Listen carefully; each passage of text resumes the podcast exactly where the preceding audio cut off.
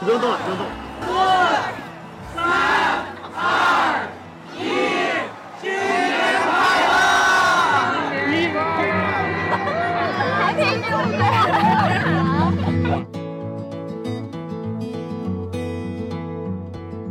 大家新年快乐！这是我们昨天，也就是二零二三年十二月三十一日，在上海八十多个人一起刷了《熊家餐馆》第二季，同时我们也一起聊了剧、喝了酒、碰了杯，一起倒计时、一起欢呼，还有 after party，过了很难忘的一夜。下面把我们昨天的快乐分享给大家。不过开始有一分钟左右的时间，音质比较差，大家见谅。啊，时间过得好快，一转眼，这就好像是去年发生的事情了。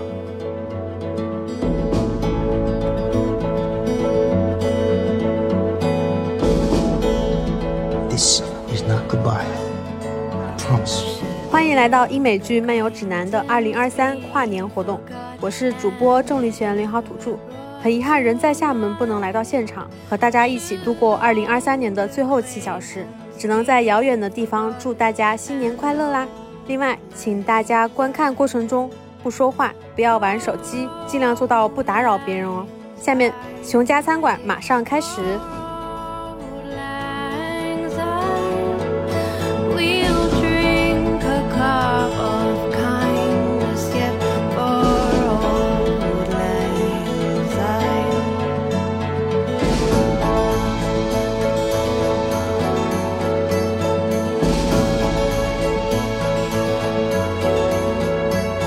just so gosh dang proud to be a part of this team. And I love you guys. 欢迎来到英美剧漫游指南。今天 是二零二三年十二月三十一号的最后一夜，现在的时间是二十三点二十七分。我们刚刚刷完了《熊家餐馆》第二季，以这个方式，也是今年最优秀的剧之一来度过最后一夜吧。实际上留给我们的时间不是很多。我之前也一直在想，怎么才能用声音来记录我们今天这个晚上，以及我们一会儿到底是聊这部剧呢，还是聊二零二三年呢，还是聊你自己呢？我觉得都可以。今天就比较宽泛，因为以往都是我们几个主播在台前说话，所以今天就把话筒交给大家。我也非常好奇我们的听众和我们的读者都是什么样子。呃，首先说呢，就是这次在重看的时候才发现，这部剧也顺便帮大家看 Taylor 演唱会来跨年了，这是一个意外的收获。接下来我直接把话筒交给大家吧，反正我回头可以补录。先把话筒交给志愿者想说的，徐伦在吗？好，我说我是那个投票看留人的人，所以 看完以后我的感受就是，如果不喜欢的话可以剪掉，但我的感受就是，本东亚女的真是跟这部剧共情不了一点，真的对不起。好，开了一个错头。就反而对我来说，我看东亚那部就什么《怒呛人生》，我是完全共情不了的。OK，有没有其他人举手？我叫 A，我是第二次参加小屋的这个活动，第一次是 Slow Horses，我是投的这部，然后我非常喜欢它，是因为它的开局是所有人都非常的破碎，所有东西也非常的破碎。这个餐馆，这个人就是他们都有非常多的伤在。我觉得他最吸引人的一点就是所有的人最后在呃一点一点的把自己找回来，然后最后慢慢的会有一个很美好的一个结局。我相信会有一个很美好的结局哦。然后同时有一些非常美好的食物，这两个点是非常吸引我的，所以我会非常想要看这部剧。然后也正好是新年的一个很好的结束，我觉得。就是希望大家就是听了一年的这些破碎，能最后一点点把自己捡回来。谢谢。好，还有其他人吗？呃，怎么说？我个人粗浅的理解是，这其实就是一个呃，怎么挣脱你原生家庭给你带来的创伤的问题。呃，所有人都很破碎，然后所有人都是背负着很沉重的原生家庭的问题，就跟咱们东亚一样。但我觉得东亚的原生家庭包袱可能跟他们还不太一样。但是呢，我觉得就是最近有句话特别火，就是呃，不管你这个原生家庭怎么样，你就想着自己怎么再重新养一遍自己吧。就这样，谢谢。我是去年的时候也是投的留人，然后去年放映了，结果因为新冠疫情我没有来。然后今年我本来以为大家也还会看《留人》第三季，结果大家选择看《熊家餐馆》。然后我知道这部剧很优秀，但是因为题材是食物，然后一些其他的我不是那么感兴趣，所以当时就一直没有看。之后我就看了第一季。我个人当时看完第一季的感觉其实没有那么的好，就觉得它整个戏都非常的暴力，就是从第一场开始，人与之间的互动都是非常的呃劲爆，就是它非常的炸，就以至于就让我忽略了他们之间那种纽带、那种紧密的联系。虽然到最后，我觉得他第一季讲的是一种就是在 Mike 他死了之后那种家庭问题的遗留，他们在努力去修复这个过程去解决。我很喜欢那一季的这些东西，但是它并没有到达我心中认为能。到神剧那样的地步，所以就当时也想要不今天放留人也应该挺好的。但今天我看完了整个第二季，我觉得其实今天这场放熊家三馆是正确的，因为在第二季的身上，他们把第一季的上面完全的升华，而且展现了更多的可能性。就第一季展现了人物的复杂性，但第二季在妈妈的那个集体的家庭圣诞餐的聚会和以及 cousin 他整个集关于他角色的一个升华转变，那一集是我觉得是非常非常感动的，呃，甚至解决了我自己。今年的一些个人内心的困惑，以及包括主角，然后他自己说想要成为那样子的一个一个优秀的人，那样能做一个 top 顶尖的人，然后他需要舍弃他生活中所有能干扰他的情感，这些问题都是一些现代社会常有的问题，而在第一季没有展现出来，因为所写的故事可能不能承载这么多人物体量，所以他们在第二季在第一季的背景下，重新把人物的欲望和他想要表达和他所经受的折磨，再完整的去展现。反正非常让我感动，然后《留人》第三季我也看了，我觉得相较于《留人》第三季，确实《熊家餐馆》第二季非常适合今天放映。我和你的同感一样，因为第一季没有那么喜欢到 The Bear，然后这季看完了反而不错，主要也是因为第六集它应该是能够拿到明年艾美的最佳单集吧，有可能，起码我觉得大家在大荧幕下看这么一集足够。但另外有一个担心的是，它确实能触发到一些人心情不太好，也有这个担心。但是我感觉只能这么说，就是大家八十来人不到八十人吧，一起看了这一部电影，我们有一起的记忆，我感觉还是彼此治愈的吧。就我现在年纪大了，也可能会觉得有朋友在一起真好，年轻的时候完全不需要的。下面。有没有反方观点？哦，不想要海报也可以举手。我是谁？是谁？我是因为男主才来看这部剧的，因为我非常喜欢 Shameless，然后我就去补了第一季。第一季我只看到第五集，我觉得没有第二季给我的感触深，因为第二季至少他们是有成长的嘛。其实他们都是讲厨师的剧，我更喜欢一部日剧叫《东京大饭店》。然后它可能是比较符合我们东亚的那种，就是大家都是讲道理的，然后最后也是解决了问题。但是现在因为美剧都是一季一季一季嘛，嗯，然后他们要续订，所以这件事情永远都讲不完。所以第二季也没有给我们一个结局。然后如果不是因为 Leap，所以我可能也不会再看第三季。好，谢谢。然后此时此刻，徐伦和秦七，我们可以分一下酒杯了，因为我们还有不到二十分钟了。好，你请讲。下一个，请分享。我叫 Ponty。我觉得二零二三年对我来说还挺特别的，因为众所周知的大罢工事件，然后导致今年艾美奖提名的每一部剧我都看过了，这是一件非常难得的事情。然后我很难想象到会选《熊家厨房二》作为最后这一天的观影项目。我自己看过一，但一其实我只看到了一半，我就没有看下去了。然后我觉得二，如果说是给我一个人面对一个笔记本电脑去看的话，我估计我也很难看下去。我觉得它里面的很多抒情、很多感情的那些流露的话，在这种大荧幕上会看得更有感触一点。然后我觉得它归根到底来，它讲的就是一个家庭的一种非常变态吧，我可以这么讲。父母的一个关系，然后对于孩子的一些就影响吧，变得心理扭曲，就很像今年非常火的那个《继承之战》。然后我就觉得选这部剧作为结尾就非常好，因为它可以 call back 一点那个《继承之战》，而且我们很爱的那个风骚律师最后一季的 Jimmy 也在这里面。而且还有泰勒，对，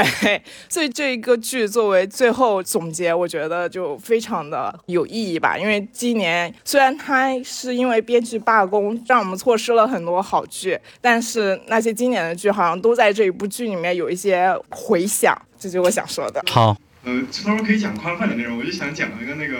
就我是怎么知道这公众号的，就是我是一个神秘博士的狂热粉丝啊，一九年、一八年有一天，然后我在。搜神秘博士相关的就是公众号文章的时候，就是发现有一个公众号，它居然不止不是在介绍神秘博士，他提到这个剧，然后我就看了《英美剧漫游指南》推荐那个 Dirk Gently's Holistic Detective Agency，就是这个剧，我当时我就是被这个剧震撼到。后来我就发现这个公众号真的是个宝藏公众号，它就推荐这个推荐这个冷门神剧，我就感觉确实还是非常有品位。呃。正文。啊，对对。然后呢，关于这个剧的话，我觉得它的镜头语言非常，就是我觉得它拍摄技巧各方面都非常好。但是它的这个剧情就是确实会有点吃受众，它这个剧本有点太太挑，有点挑人胃口一点。但是我自己对这个剧的真正感受，就是让我想到另一部，就是《绝命毒师》里面的那个老白。他最后的时候，他相当于是为了自己的这个职业，就是他把他认为自己的生命的意义，或者说他整个人生的价值，实现于在比如说制毒是他唯一人生最强的事情。但是我们今天在看到这位厨师的贝尔男主的时候，你会发现。他自己的职业的这个追求跟他身边的这个事情是有极大的矛盾的，比如说他的感情的问题。但是后面在豆瓣上看到一些观众的评价说，不应该把他的就是男人的这种个人习惯，对于感情这种不负责任的感觉，跟他的职业的这种强大的责任感、认同感给绑定在一起。所以我会觉得他剧情方面就是可能会挑人。有些人觉得那是因为你太有职业的这种追求，或者你人生价值是在厨师这个事情上。那有些人觉得你就是纯 suck，自己就是个渣男罢了，就是确实是千人千面的一个故事。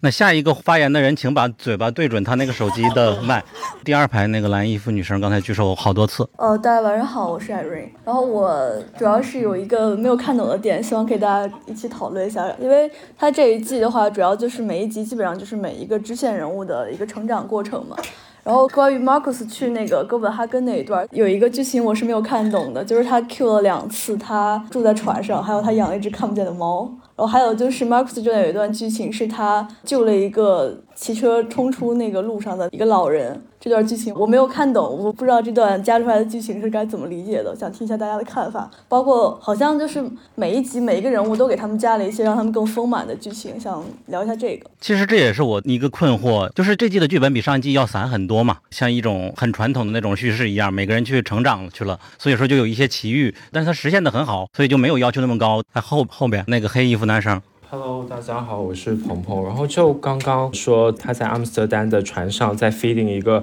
invisible cat 看不见的宠物这样一件事情，这个可能是因为这个本身是来自于 Carmy 的嘛。Carmy 在 Norma 他在工作的时候，其实他当时就在养一只看不见的猫。那其实这个就相当于是把他的这样一个精神投射到这样一个不存在的东西身上，那这个不存在的东西成为他的一个陪伴一样，这可能是我的想法。哥本哈根那个猫和行人的那个事情，然后那个行人呢，他其实我。觉得我个人在这边看来，它没有什么特别明确的含义。就像刚刚男生他讲的那样，就是他应该是代表着他一个全新的新生活，而且接纳一个人的开始。他在这个陌生的国度，他找到了人与人的连接，这样对他之后的再进入原本生活那样的状况，就有新的一个对人际关系的反思和转折吧。然后我还看到一个不知道能不能算是小彩蛋还是什么东西，就是哥本哈根餐厅里的主厨，他当时说一直在餐厅里比他强的那个人，应该就是男主。吧，毕竟他们之间在一个那个餐厅里面有 cue 到他们俩的那个合照，所以说我个人猜想应该是这样子的，所以在我这边算是一个小惊喜哦。呃，我其实是已经看过《熊家餐馆》第二季了，这是我第二次看。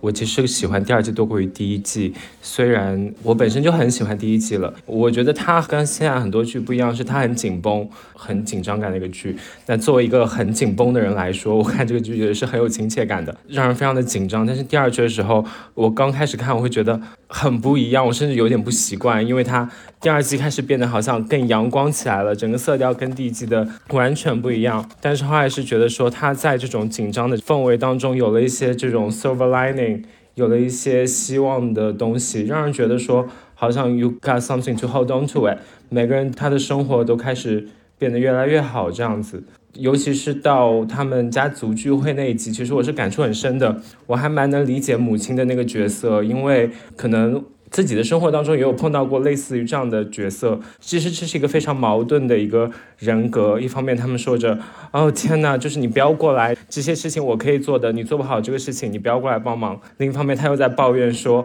天哪，为什么都没有人来帮我？就是为什么我是独自在完成这个事情？就是他的兴奋跟喜悦几乎都发生在一瞬间，瞬间就是喜悦，然后瞬间悲伤，然后瞬间爆发，这样子的情绪，我我我几乎是能共情的，包括后面。嗯，这个妈妈她最后出现在餐馆门口，这是我整个剧最爱的一部分。她没有走进去，她在门口，他知道如果他走进去，他们会没有办法控制自己的情绪。他不想毁掉这个 moment，这个对于他儿子女儿来说非常重要的这样一个时刻，他不想毁掉他，于是他就决定说他不走进去了，他就过来看到了，然后他就回去了。这样子，这是我非常非常爱的一个时刻。所以，对我觉得这还蛮棒的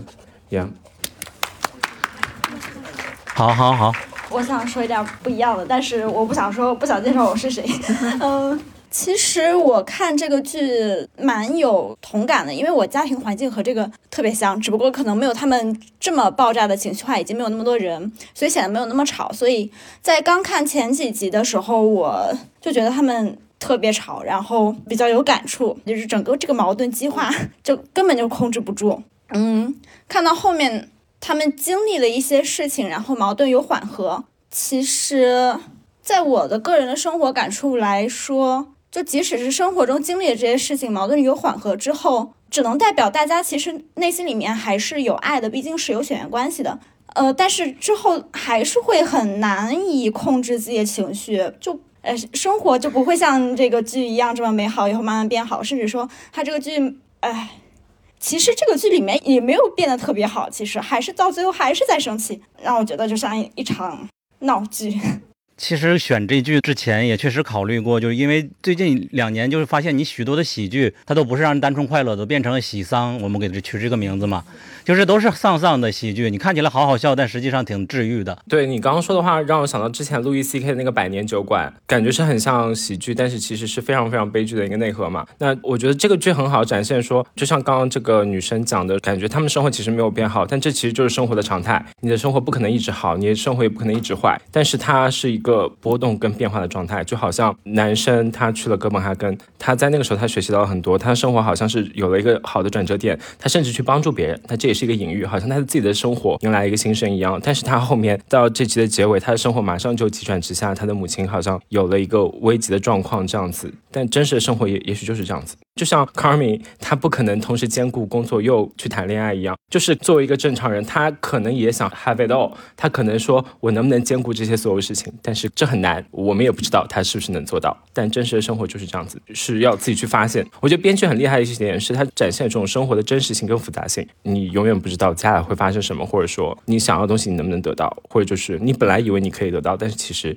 不行这样子。关于关于母亲的那一段，然后刚刚前面那个男生说他非常喜。欢那一段落叙事，那也是我非常喜欢的。那是一个相当克制的表达。他母亲应该是一个躁郁症患者，或者说是还有双向情感障碍，就是通过他的一些表现。但是确实，编剧处理的方式是非常巧妙的。他通过一种隐性的处理方式，而且他是让那个他们整个家庭最边缘、人最瞧不起的那个人，就是他姐姐那个丈夫，让他去去接纳母亲这一环节，然后去听他他母亲跟他这个丈丈夫去表达他自己对孩子们的想念，让他这样一个边缘人。啊，就是那一段看上去是整场戏真的是非常感动，然后包括他后面那一段，男主跟他的 cousin 他们俩隔着那个冰箱门，然后互相在发泄，就像他第一季一样，在那一刻，终究两个人也暴露出了本性，然后在相爱相杀中，然后完成对对方的一种安慰和祝福，真的每一个场景想起来都是非常感动。你是不是上次黑镜来过？哦，对，哦，听声音反应过来了，就是在那期节目里。对，我也当时也说了。哦，突然间轮到我。大家说了很多关于原生家庭的，为什么没有人说一说？我我现在还是比较习惯叫他 Lip，还是没有改到 Carmi。对，然后为什么没有人回忆一下 Lip 在第一季的时候，就他的耳边总有一个人在叨叨叨叨叨叨叨，到第二季了，这个人的声音，这个人的脸还是会出现，就没有人 blame 一下这个 fuck job 嘛？就是我对这个电视剧非常共情的是从第一季开始，因为我的第一份工作就像他的那个感觉一样，总有一个人在我的耳边叨叨叨，然后会导致我失眠，会导致我早醒，会导致我觉得我的人生就是 piece of shit。然后直到今年才终于跳了槽，然后变得很好，好像有一点像 The Bear，大家从头开始，然后突然之间变得好了，所以我觉得。也许让你人生过得不快乐的不一定是你的原生家庭，可能换份工作就会不一样。对，然后还有一点就是说，我其实第一季有一点失望的是，Tina 突然之间变得很快的，突然之间变得很 colorate，就是觉得人变得这么快嘛。等到第二季的时候，好嘛，Cousin 也变得这个样子了，我就觉得人真的可以变得这么快吗？人真的可以因为一点点的一个你人生的小插曲就变得这么好吗？这一点会反倒是让我比较失望吧。嗯，谢谢。好，好，好，还有其他人吗？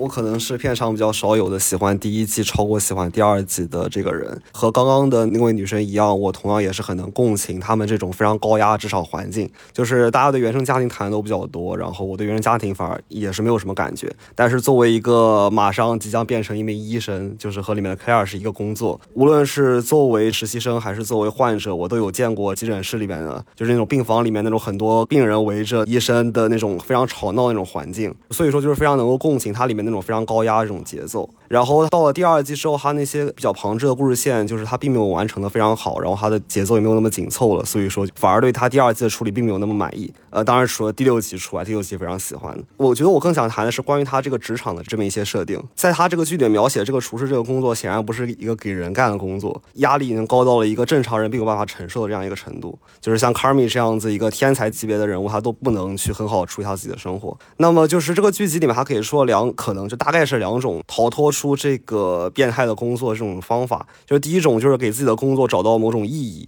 第七集的西装男高光辉，忘记他的名字。第二个就是可能是通过人际关系，无论是 Carmy 的这个恋爱也好，还有他们厨师之间的关系也好。但是说实话，这两点上的处理都有一点过于童话了，就是反而就是并没有那么真实。就是厨师这个职务，他真的有那么高尚吗？无论就就算是三星的米其林，只有一个人字幕组在他的公众号推文里面有说，就是他这里面的处理是有夸张的处理的，就包括他的这个恋爱情节，就是 Claire 这个人物的处理其实就不是特别好，就这个恋爱给人感觉就并不是非常的真实，包括他们之间的这些人物也没有处理特别好，所以说他其实是抛出了一个比较困难的一个命题，就是在很不像一个人能活下去的这样一个工作里面，到底怎么能活下去？但是他并没有给出一个非常好的解答，所以说我其实更加期待他在后面的一些发展。好好，这就是最后一个了，然后我们现在开始合照啦，大家准备好了吗？三二一，耶，是。那大家赶紧到前面来，哎，稍等一下，朋友。呃，对，还要再等一下，还有两分钟，你不要着急，你要和别人跨年是吧？还有三十秒了。你要是二十秒了，十秒。十、九、八、七、六、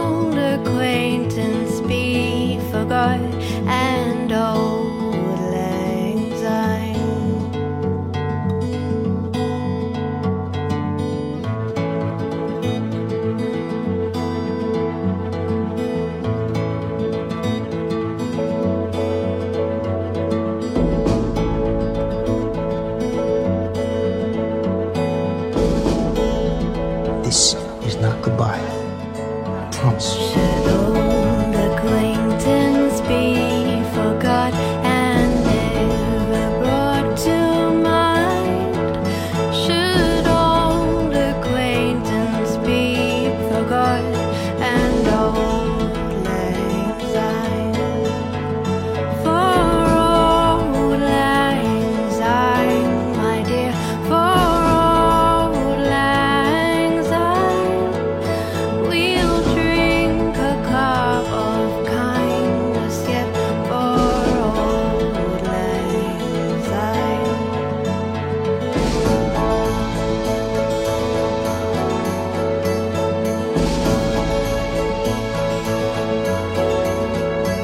Just so gosh dang proud to be a part of this team.